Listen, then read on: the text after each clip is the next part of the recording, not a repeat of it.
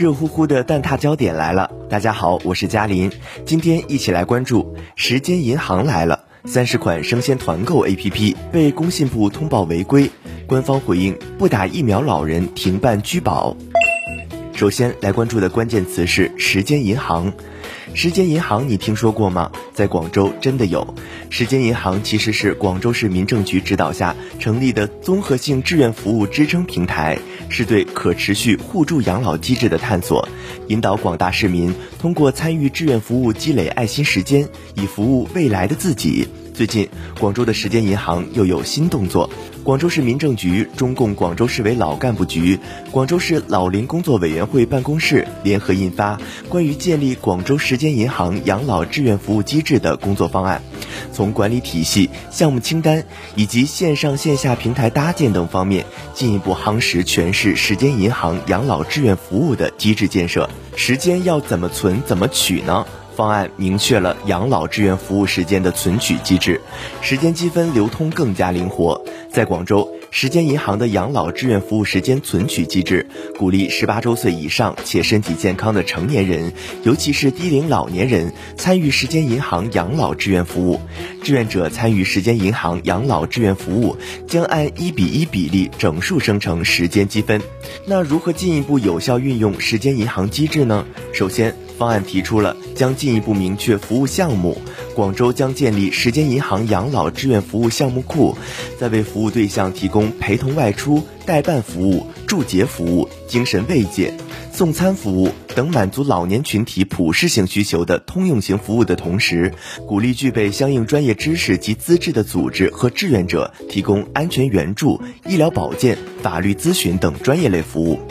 有需要的老年群体可以通过时间银行养老志愿服务的下单接单机制，自行或委托他人提出服务需求申请，经过审核程序后，将在线上平台进行发布。志愿者可以根据自身特长，选取力所能及的养老志愿服务需求单进行接单，并按要求前往指定地点提供养老志愿服务。在定制服务完成后，老年人可通过线上平台进行满意度评价。其次，方案提出将进一步丰富鼓励志愿者参与的激励措施。广州将进一步拓展时间积分的用途，一是可以兑换日常生活用品、纪念徽章等奖励物资；二是可以兑换平台上可供志愿者兑换的服务项目；三是可以向其直系亲属捐赠，也可以向为困难老人群体服务的有关项目捐赠；四是可以参与时间银行养老志愿服务志愿者的星级评定等荣誉评选。此外，方案还倡导具备条件的个人和企事业单位、社会组织，通过慈善捐赠、资源支持等方式，为时间银行养老志愿服务发展提供支持，营造全社会共同参与养老志愿服务的良好氛围。广州市民政局相关负责人介绍，目前广州正推进志愿服务信息系统时间银行养老志愿服务专项的模块开发和功能建设等工作。该模块计划将于二零二二年十月前上线，并在全市范围内推广使用。接下来关注的焦点是。这些常用的生鲜团购 APP 被工信部点名了。嘉林从工信部信息中心公众号最新获悉，工业和信息化部信息通信管理局五月三十一号通报了八十四款存在侵害用户权益行为的 APP。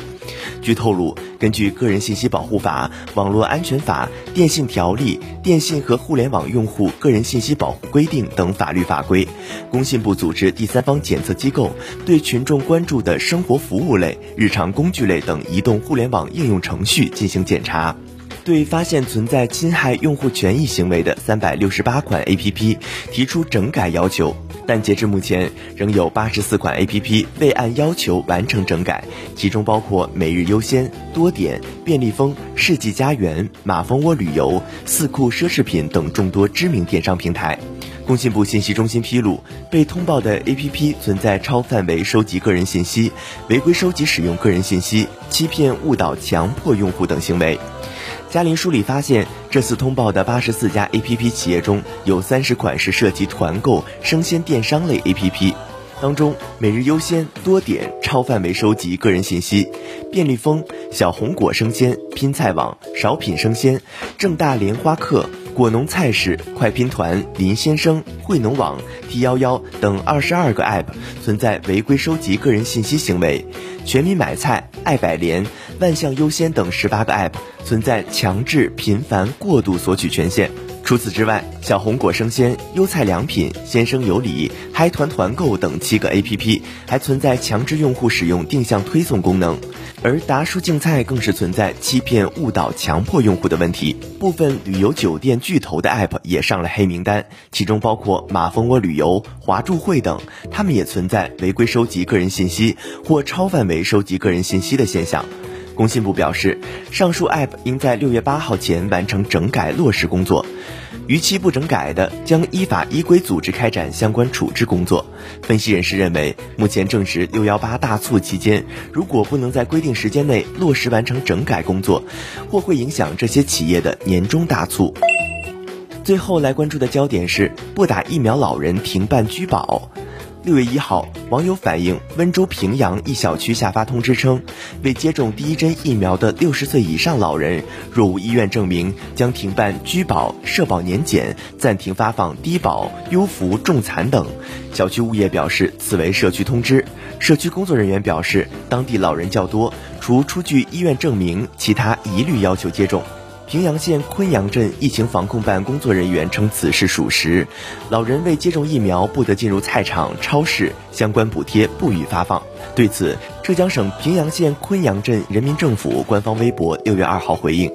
平阳县昆阳镇人民政府发布关于社区干部误读六十周岁以上老人新冠疫苗接种政策的有关说明。说明中称，近日有网友反映，昆阳镇一居委下发通知，称未接种第一针疫苗的六十周岁以上老人，若无医院证明，将停办居保、社保年检等，引发一定网络舆情。对此，昆阳镇高度重视，第一时间开展调查。说明中称。近期为加快推进新冠疫苗接种工作，特别是六十周岁以上老人新冠疫苗接种工作，昆阳镇对符合条件的暂未接种的老人进行宣传引导，并未出台任何关于未接种第一针疫苗的六十周岁以上老人若无医院证明将停办居保、社保年检等的规定。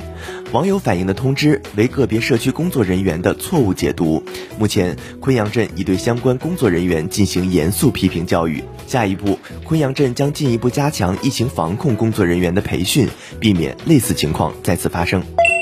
好了，本期节目就到这里了，我们下期再见。本栏目由南方都市报出品。